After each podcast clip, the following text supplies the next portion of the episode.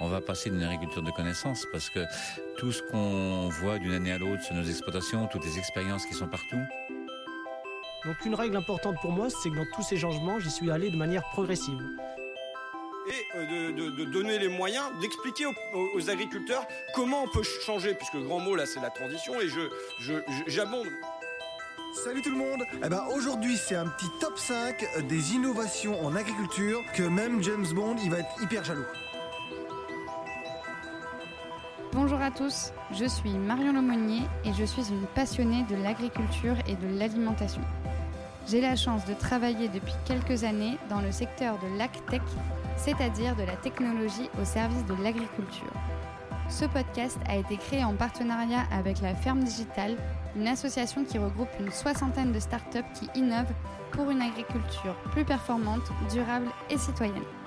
Je suis très heureuse de vous retrouver pour le deuxième épisode de Futur Agri, le podcast sur l'innovation agricole.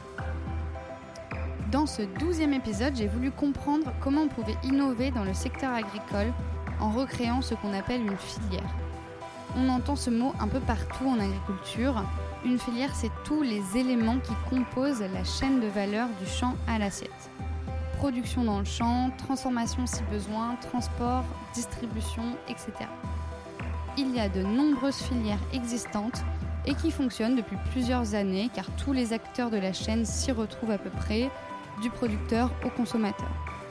Il y a certaines filières qu'il faut réinventer car l'un des maillons ou plusieurs s'enraye et d'autres où il faut créer des filières parallèles pour réinventer la chaîne de valeur à peu près déséquilibrée. Enfin, il y a celles où il faut quasiment repartir de zéro. C'est le cas de la filière sarrasin en France. On connaît et on mange du sarrasin en Bretagne quand on mange des galettes et on trouve ça très bon. On commence à le redécouvrir un petit peu aujourd'hui avec l'engouement pour la nourriture asiatique et les nouilles soba à base de farine de sarrasin par exemple, mais c'est à peu près tout. Pour autant, on va voir que le sarrasin est une plante assez magique qui répond parfaitement aux défis des agriculteurs français pour assurer la transition vers une production plus respectueuse des sols, plus adaptée au climat, bref, plus vertueuse pour l'environnement. C'est Nicolas Crabot, mon invité du jour et cofondateur de l'atelier Sarrasin, qui s'est intéressé il y a quelques années à cette plante et a décidé de recréer à partir de presque rien cette filière pourtant florissante au 19e siècle. Je vous souhaite à toutes et tous une très bonne écoute, que vous soyez en voiture, en télétravail, en pause déjeuner, dans votre jardin ou dans votre tracteur.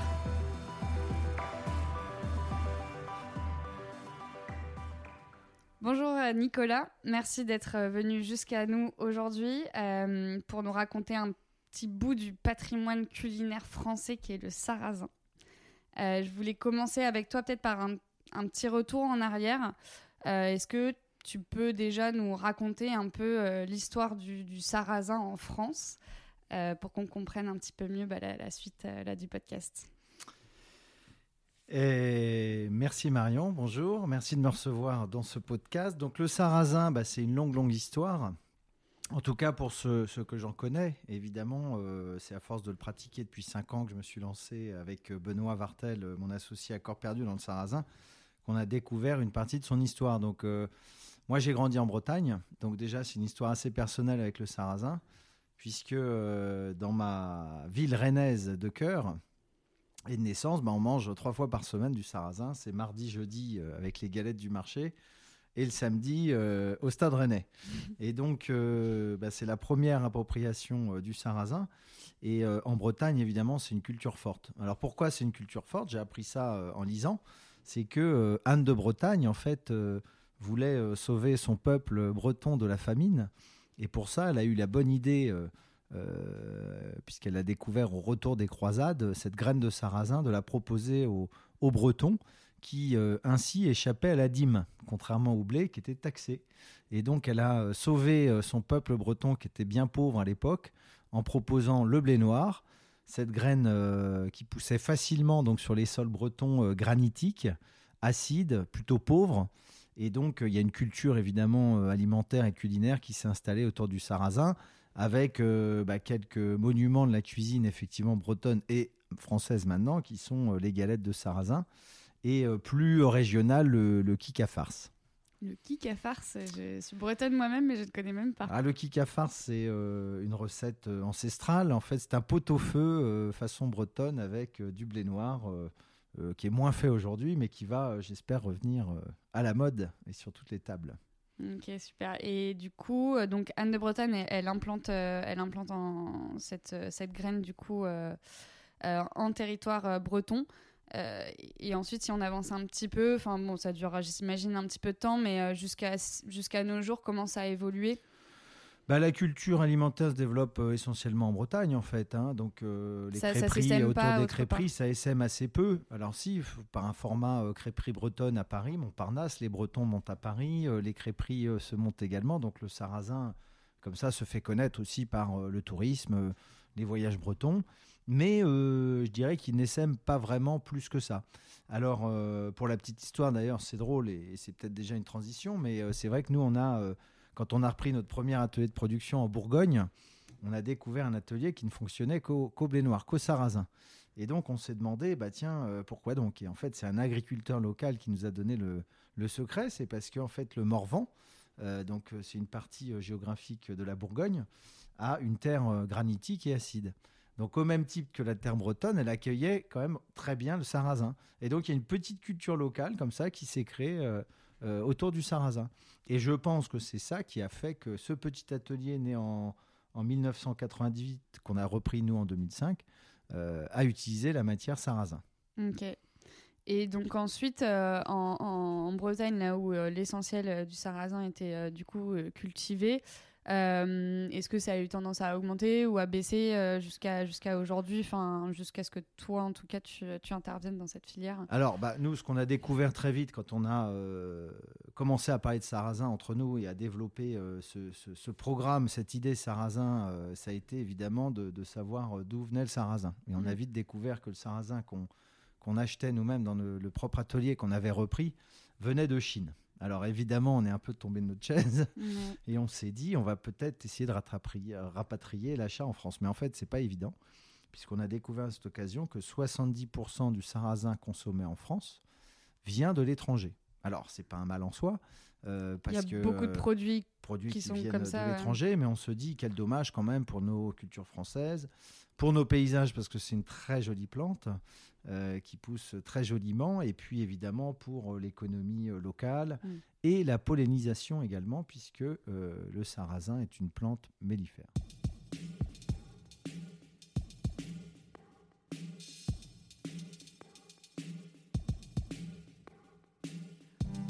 Effectivement l'atelier sarrasin avec plein de produits différents à base de sarrasin. Pourquoi est-ce qu'au départ vous avez choisi cette plante? Pourquoi est-ce que du coup, avec ton associé Benoît, vous êtes dit, OK, on part euh, là-dessus et on va le décliner sous toutes ses formes quoi? Eh bien, parce que le sarrasin est une plante magique. Voilà, donc euh, elle est gourmande. On sait qu'on peut s'en régaler. En tout cas, moi, en tant que breton, je le savais, hein, autour du, programme crêpe. Euh, mais surtout, on a découvert de nombreuses qualités. En fait, Qualité d'abord nutritionnelle, puisque c'est une plante qui pousse naturellement sans gluten, donc elle est digeste, elle est légère. Euh, c'est une plante également euh, qui a tous les acides aminés essentiels, qui est source de fibres et source de protéines. Donc c'est, je dirais, des, cages, des cases qu'on coche euh, d'un point de vue nutritionnel qui sont assez exceptionnelles. Elle a aussi des grandes qualités environnementales, hein, puisque j'ai parlé de plantes, j'ai pas parlé de céréales. Et qui dit plante dit fleur, et qui dit fleur dit abeille. Et donc c'est un, une plante extraordinaire pour, euh, pour, la biodiversité, puisqu'elle recrée de la biodiversité, puisque très concrètement, là où elle pousse, euh, les abeilles viennent butiner. Et ça, on s'en est rendu compte très concrètement, parce que ça, c'était un peu Wikipédia qui me le racontait au début. Mais très vite, quand on a planté nos premiers champs, on s'est rendu compte qu'effectivement, il y avait des populations d'abeilles euh, importantes. Alors, on n'a pas euh, d'études d'impact, on n'a pas encore euh, des calculs savants sur, sur ce sujet, mais justement, la recherche est ouverte et, j'espère qu'on pourra quantifier cette biodiversité naissante dans les champs de sarrasin. Nickel. Et donc du coup, vous êtes, vous avez remarqué effectivement, parce que j'imagine que l'idée était de lancer voilà une filière à la fois locale et ben, bénéfique, quoi, qui allait plutôt dans le bon sens plutôt que de continuer à planter encore, je sais pas, des plein de champs de blé comme on en voit déjà, beaucoup. et du coup, vous recréez avec l'atelier Sarrasin une, ce qu'on appelle une filière en France, on parle énormément de filières. Enfin, j'ai l'impression que dès qu'on, dès qu'il y a une actualité un peu euh, agricole ou alimentaire, on dit euh, telle filière est comme ci, comme ça, euh, telle filière a besoin de d'aide ou quoi que ce soit. Mais en fait, personne définit trop ce que c'est. C'est un peu, un peu flou. donc, est-ce que tu peux tenter l'expérience et essayer de nous définir qu'est-ce qu'est une filière et on verra ensuite bah, comment vous vous y êtes pris pour, bah, pour faire tout ça. Eh ben, une filière, euh, c'est euh, une aventure humaine d'abord, en fait. Et je vais parler un petit peu de la genèse de la filière parce que c'est vraiment une aventure humaine. On a communiqué sur la reprise et la création d'Atelier Sarrasin au moment où on est arrivé en Bourgogne. Et on a eu euh, deux, agriculteurs moteurs pour le collectif agricole de Côte d'Or, là où on est implanté, qui sont qu'on frappé à notre porte. Et donc ils ont dit, bah, moi je suis Jean-Pierre, moi je suis Pascal. Euh, on, représente euh, des agriculteurs bio de Bourgogne, puisque notre filière est, bio. Et euh, bah, il n'y a pas de raison qu'on fasse que, votre sarrasin soit importé. Ils sont venus voir un petit peu ce qu'on utilisait, quelle farine on utilisait, à partir de quelles graines, quelle variété de sarrasin. Bref, ils se sont posés des questions. Et ils nous ont proposé de planter, de tester, d'essayer des choses. Euh, ce qu'on a fait. Vous, à ce moment-là, vous aviez déjà commencé à euh, transformer du sarrasin, du coup, que vous importiez. Alors tout à euh, fait, nous on, transformait sur place notre sarrasin pour le transformer en biscuit à l'époque. Et, et bah, évidemment cette dimension donc d'amont agricole maîtrisé sur notre territoire était assez clé parce qu'il était vraiment stratégique dans notre plan de développement de reconstruire cette économie circulaire locale avec une qualité, une traçabilité maîtrisée. Et euh, ça a été euh, évidemment une volonté stratégique, mais encore faut-il avoir les hommes euh, bah, qui plantent, qui ont le savoir-faire agronomique, qui ont l'envie d'essayer, parce que c'était vraiment de la RD agricole avec eux. Et évidemment, on est tombé sur, je dirais, deux, deux êtres exceptionnels qui ont joué le jeu, qui se sont dit tiens, c'est l'occasion de diversifier. Tiens, il y en a dans le Morvan, donc on peut peut-être essayer sur les hauts plateaux de Côte d'Or tiens, euh, c'est marrant, c'est une grosse graine et nous, on connaît que le petit grain. Euh, tiens, ces deux-là, ils ont l'air sympathiques et, ils ont eu un début de vision. Euh, et donc, c'est pour ça que je dis que c'est une aventure humaine parce que, en fait, bah, nous, on est plutôt des commerçants, des marketeurs, des chefs d'entreprise, des start-upers en l'occurrence maintenant, et, eux, des agriculteurs. Et en fait, toute la difficulté au démarrage a été de se donner confiance. Euh, et surtout de s'adapter au temps long agricole. Toute la difficulté, c'est que on doit se mettre au rythme du temps agricole. Parce que la première année, je vous le dis, on a essayé, on a échoué. Et donc, quand on échoue dans le temps agricole, on échoue pendant, sur un an. Sur un an, ouais, t'es obligé d'attendre un an. Il faut il faut attendre la prochaine semence, la prochaine possibilité de planter, pour trouver la bonne variété, pour trouver le, bon champ, euh, calculer les premiers rendements. Donc, euh, ça a pris du temps. Mais de fil en aiguille, euh, nous avons euh, réussi à, obtenir une certaine qualité euh, avec une certaine variété de sarrasin et ça a donné envie à d'autres. Surtout, ce qu'on a fait, je crois, pour ces agriculteurs, c'est qu'on les a payés, on les a bien payés, on les a en tout cas justement rémunérés.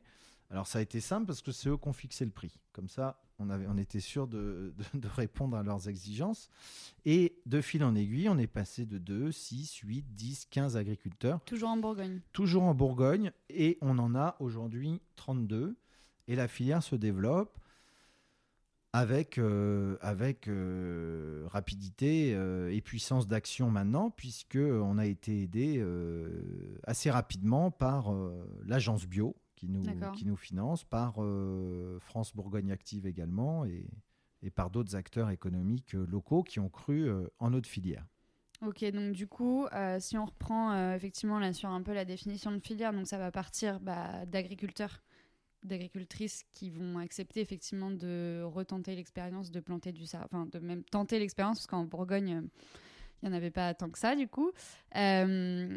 Ensuite, euh, effectivement aussi bah, des personnes comme vous qui vont transformer euh, cette, euh, cette, matière première agricole en un produit vendable, packagé, etc.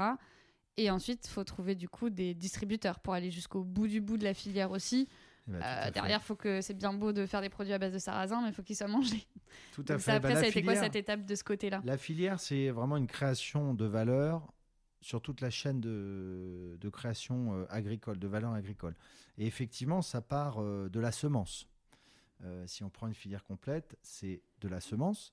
Ensuite, c'est un agriculteur qui va la, la, la planter puis la récolter. Ensuite, il y a une étape de séchage, une étape de stockage, il y a une étape de nettoyage et il y a une étape effectivement de transformation, celle qu'on représente, et enfin de distribution. Et on s'est rendu compte, même nous, quand on a démarré la filière, qu'il nous manquait un maillon qui était important, qui était le moulin, qui a une capacité justement de tri, qui a une, pa- une capacité aussi de, de travail sur la qualité et la traçabilité, parce qu'il faut savoir que le sarrasin, euh, c'est une plante euh, très vertueuse, comme je l'ai dit tout à l'heure, très bonne pour la santé, mais au milieu du sarrasin pousse l'ivraie, la mauvaise graine, qu'on appelle la datura. Et la datura, bah, il faut y faire très attention parce que c'est un psychotrope euh, puissant. Donc ça peut être très amusant pour certains, mais pour l'alimentation humaine, euh, ça peut être dangereux. Donc il faut faire la sélection. Donc le moulin qui, lui, fait ce qu'on appelle une première transformation. En fait, nous, on est des artisans industriels, des industriels, donc on fait ce qu'on appelle une seconde transformation à base de farine. Et donc, euh, la farine, c'est un premier transformateur. Et le moulin, il a fallu qu'on le trouve parce que, en fait, au début de notre filière, ben, on, on faisait le pont directement avec nos agriculteurs, mais on, on a bien senti qu'il manquait un maillon de la chaîne. Donc, je dirais que nous, notre création de filière, elle est passée euh, par de l'expérimentation, en fait, et de la mise en confiance, c'est ce que je disais tout à l'heure. Après, plus largement, qu'est-ce qu'une filière C'est effectivement la capacité, je dirais, de d'hybrider avec d'autres métiers euh, indispensables euh, à la bonne marche, à la bonne coopération. En fait, c'est de la coopération. Et c'est là où je disais que c'est une aventure humaine, parce qu'il faut évidemment se faire confiance sur des métiers différents. Euh, et nous, ce qui a fait le succès peut-être de la filière, c'est qu'on a ouvert le livre. Alors c'est facile. Je ne vais pas m'envoyer des, des- des fleurs alors que, que c'était plus facile pour nous, puisqu'on on- partait de rien. Mm. Donc forcément, c'est plus facile d'ouvrir son livre quand on part de rien. Et c'est plus facile d'expérimenter quand, quand le champ des possibles est, est complètement ouvert. Donc, mise en confiance des agriculteurs, sélection d'un moulin local pour nous aider et faire le lien entre nous et l'agriculteur, parce que c'est un sacré métier l'agriculture, et nous, bah, notre connaissance agronomique, notre connaissance, elle est bien faible, et donc le moulin, lui, avait euh, cette capacité à faire le lien entre les agriculteurs et nous. Et enfin, la distribution, effectivement, ils ne sont pas intégrés à notre filière euh, pour l'instant, mais ils pourraient euh, vraiment le devenir. Alors, ils le sont indirectement par les contrats, évidemment, commerciaux consignes, mais demain, on espère, et on y travaille, les intégrer plus en amont, effectivement, euh, euh, de notre filière. Et c'est aussi, euh, j'imagine, des sujets que vous avez euh, traités avec euh, bah, l'agence bio, euh, qui est typiquement l'organisme qui crée aujourd'hui des filières euh, en France, bah, du coup spécialisées dans le bio, mais qui sont là aussi pour mettre en relation un peu tout le monde et essayer de créer des contrats et des, justement des partages de valeurs qui soient un peu euh, euh, équitables. Et d'ailleurs, ça me fait penser à une autre question. Aujourd'hui, vous travaillez enfin, exclusivement en bio. Pourquoi et, et, en quoi du coup bah, la plante s'y prêtait pas mal aussi quoi? Enfin, ça fait partie aussi des avantages, je le sais, euh, de, de, de cette plante quoi. Alors, la plante, effectivement, euh, pousse de toute façon sans engrais et sans pesticides. Donc c'est une plante euh, entre guillemets euh, euh, facile, mais si les agriculteurs m'entendaient, je me ferais gronder, puisqu'elle est un peu capricieuse quand même, mais en tout cas elle pousse sans engrais, sans pesticides. Donc c'est vrai que c'est une facilité au départ, mais c'est aussi un choix. Hein, puisque nous, on était présents euh, dans les réseaux bio, donc on continue de l'être et qu'on a monté une filière bio pour promouvoir la bio. Euh, nos agriculteurs sont tous issus euh, effectivement de, l'agriculture biologique. On fait ce choix il y a déjà pour la plupart une vingtaine d'années. Donc on s'est tourné naturellement vers la bio puisque c'était un ADN, une vision de notre entreprise de, militer pour la bio, effectivement. Et on a créé rapidement une association parce qu'en fait la confiance euh, euh, permet un démarrage euh, intéressant, mais après il faut structurer et donc la première structuration, ça a été de créer une association entre nous, justement, partenaires agri- agriculteurs, moulins, et nous, transformateurs, où on discute justement des prix, des volumes, des mises en culture, des variétés. Et c'est évidemment absolument passionnant, je dirais, de coopérer, d'hybrider comme ça avec des métiers fantastiques. Ok, donc c'est peut-être aussi de, de l'expérimentation avec la création de cet assaut. Bah, là, ça devient une vraie filière, quoi. Bah oui, parce que l'association, elle donne de la, de la légitimité. Donc euh, par rapport aux institutions, on a parlé de l'agence bio qui nous a vraiment euh, euh, aidé financièrement, qui ont très vite compris le projet, qui ont très vite compris l'intérêt du projet. donc ils ont financé notamment la promotion de cette filière et également un bâtiment de stockage et séchage qui nous manquait pour réunir l'ensemble des volumes créés en Haute-Côte d'Or, qui sera implanté à Baigneux-les-Juifs. on est en cours de permis de construire.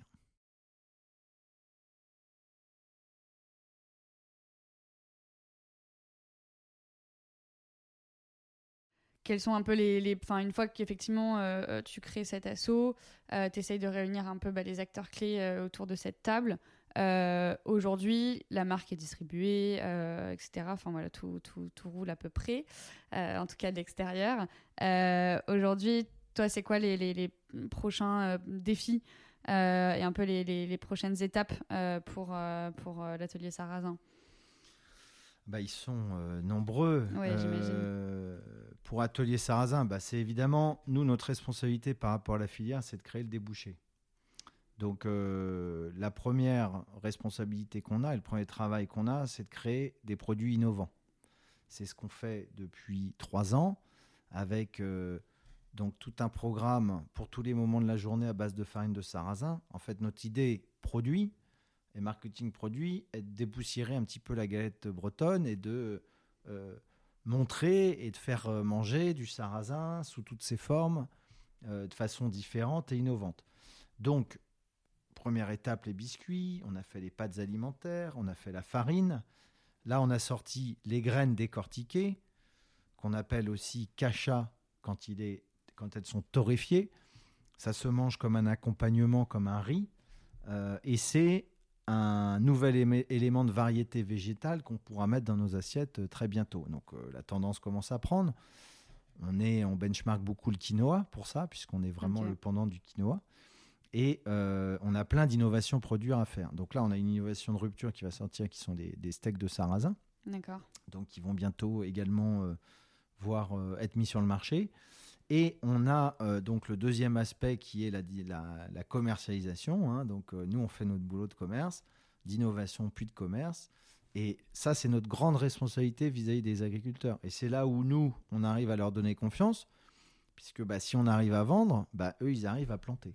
Donc euh, bah, c'est là où je dis que la confiance, en fait, se montre au jour le jour, au quotidien, en fonction des contrats de commercialisation passés. Et c'est cette affaire qui est passionnante euh, et, exigeante, évidemment. Euh, l'autre point euh, concernant la filière, la démarche filière, ça va être de l'accélérer. Parce que je vous ai dit en, préambule de mon propos que 70% du sarrasin consommé en France venait de l'étranger. Donc je dirais que on a de quoi faire, on peut planter, mais tout ça avec maîtrise, puisqu'il faut maîtriser les variétés dont on a besoin réellement, maîtriser nos marchés, maîtriser les prix, maîtriser la qualité, maîtriser la datura, dont je vous ai parlé tout à l'heure, qui, commence vraiment à, pousser un peu trop dans notre territoire. Et puis, on a un enjeu aussi de, niveler le risque climat sur une région, peut-être en plantant euh, euh, vers d'autres. Voilà, donc c'est tout le sens euh, du travail de filière qu'on fait en collaboration avec des institutions, avec notre association, et pour lui donner plus de force, plus de peps et, la faire grandir jusqu'à, bah, on espère un jour peut-être 5000 tonnes avec ce bâtiment de, stockage-séchage qui permettra de les accueillir.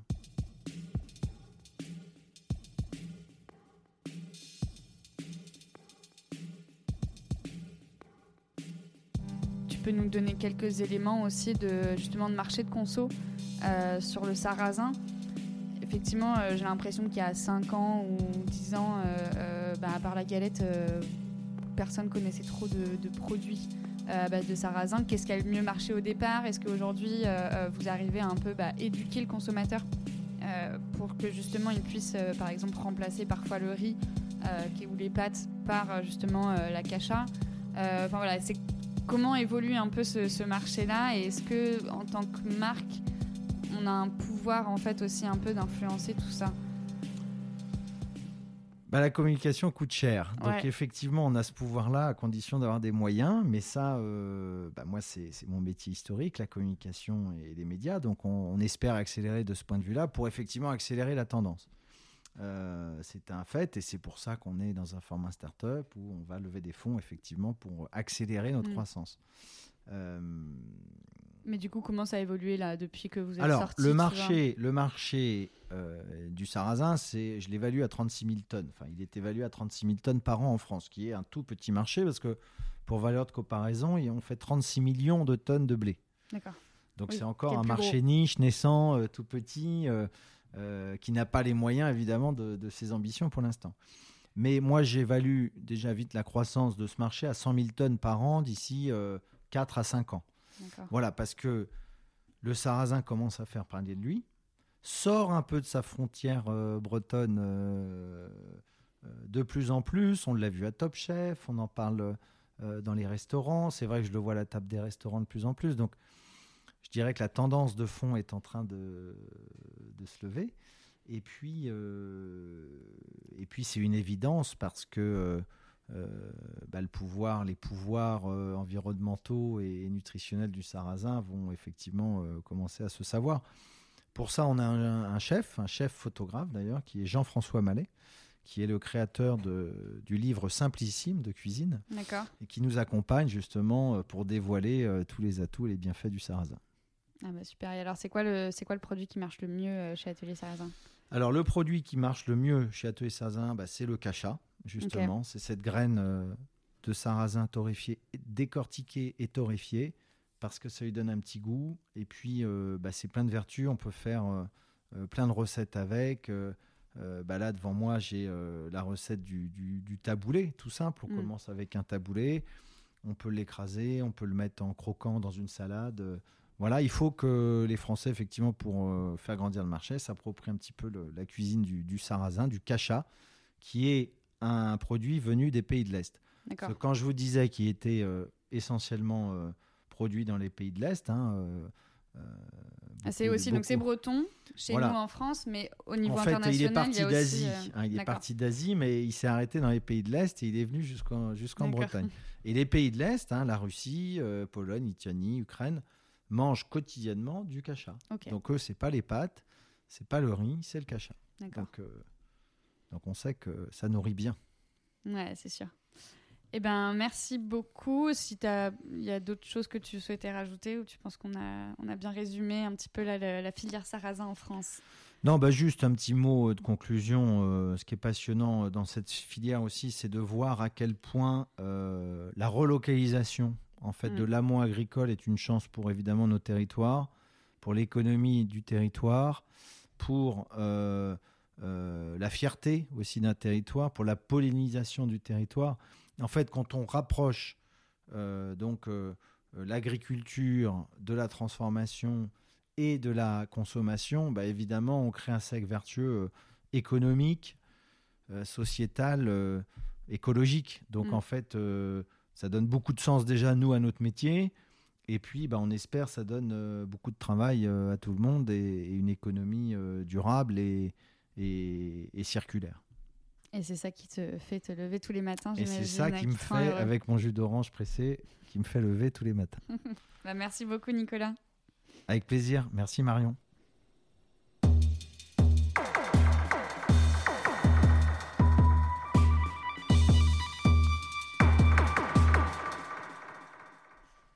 Donc maintenant, on va passer aux maintenant traditionnelles questions de la fin. Euh, donc Nicolas, de quelle entreprise est-ce que tu aurais aimé être le fondateur? Alors, l'entreprise qui me vient en tête, bah, c'est euh, Click and Boat, qui est euh, de euh, bateaux entre particuliers. Bah, parce que c'est vraiment euh, une start-up à succès, euh, avec un succès foudroyant, avec euh, bah, le bateau au milieu, qui est un truc que j'aime beaucoup, Bah voilà, oui. euh, qui fait bon toujours un peu rêver. Et puis, euh, bah, cette idée aussi que ils sont partis du constat que les bateaux sortaient quatre jours par an Et grâce à Click and Boat, eh ben, les bateaux sortent plus de 30 jours. Alors, j'ai pas les moyennes précises en, en tête, mais je crois que les bateaux ont une âme, donc ils sont contents de, de prendre l'air. De prendre, de prendre la mer, du coup. La deuxième question, c'est qu'est-ce qui te rend le plus heureux au quotidien Ah bah clairement les autres, les rencontres et euh, les échanges. Voilà, en fait, euh, on est des monstres sociaux, on s'en rend compte euh, de plus en plus. Enfin, Ouais. En tout cas, depuis le Covid, bah, ça exacerbe effectivement le besoin de relations sociales. Et je crois que bah, une bonne journée, c'est quand on, on a échangé euh, des choses avec les autres et on est rentré en connexion euh, sur des projets euh, qui ont du sens. Bon, bah, trop bien. Et quelle, euh, quelle personne aimerais-tu entendre dans un futur épisode de Futur Agri? Alors, euh, bah, je pense euh, aux trois chouettes. Ok. qui ont cette énergie, cette pétillance et qui ont un projet, bah, elles aussi de fond, vraiment qui travaillent des filières. Alors, est-ce que tu peux rappeler du coup rapidement ce qu'elles font, les trois chouettes? Alors, elles font des pickles, donc Ok. euh, elles, euh, elles cuisinent des petits légumes euh, très simples, tout simples, qu'on peut mettre dans les salades, qu'on peut croquer à l'apéritif. Elles ont cette énergie, elles ont cette vision, elles ont cette qualité de communication. Bah, je sais pas, elles se battent euh, au quotidien et, et elles font plaisir à voir. Et puis, je leur souhaite un grand succès. Bon, bah écoute, on, on réfléchira à tout ça alors. Merci beaucoup, Nicolas. Merci Marion. Voilà, c'est déjà la fin de ce douzième épisode de Futur Agri et votre galette saucisse du marché de Perros-Guirec n'aura plus jamais la même saveur. Merci à Nicolas de nous en avoir appris autant sur le sarrasin et ses vertus, mais aussi aidé à comprendre ce qu'est une filière et comment on peut la reconstruire de A à Z. Au-delà de la galette, je vous laisse découvrir les délicieuses innovations culinaires de l'atelier sarrasin comme les crackers qui ont fait un carton à mes derniers apéros, ou encore l'acacha, une graine de sarrasin torréfiée qu'on utilise pour changer un peu des pâtes et du riz et qui donne des plats vraiment délicieux. Si on peut se régaler en plus de faire du bien à l'agriculture, mangeons du sarrasin. Un grand merci à vous pour votre écoute, à la ferme digitale sans qui ce podcast n'aurait pas existé. Si vous avez aimé ce- cet épisode et que vous trouvez aussi que ces sujets sont importants, n'hésitez pas à en parler autour de vous, à le partager sur vos réseaux et à le noter sur iTunes Podcast avec plein d'étoiles. Pour être informé des prochains épisodes, je vous invite à suivre la ferme digitale sur ses différents réseaux sociaux. À très bientôt pour de nouvelles rencontres avec celles et ceux qui font l'innovation dans le secteur agricole.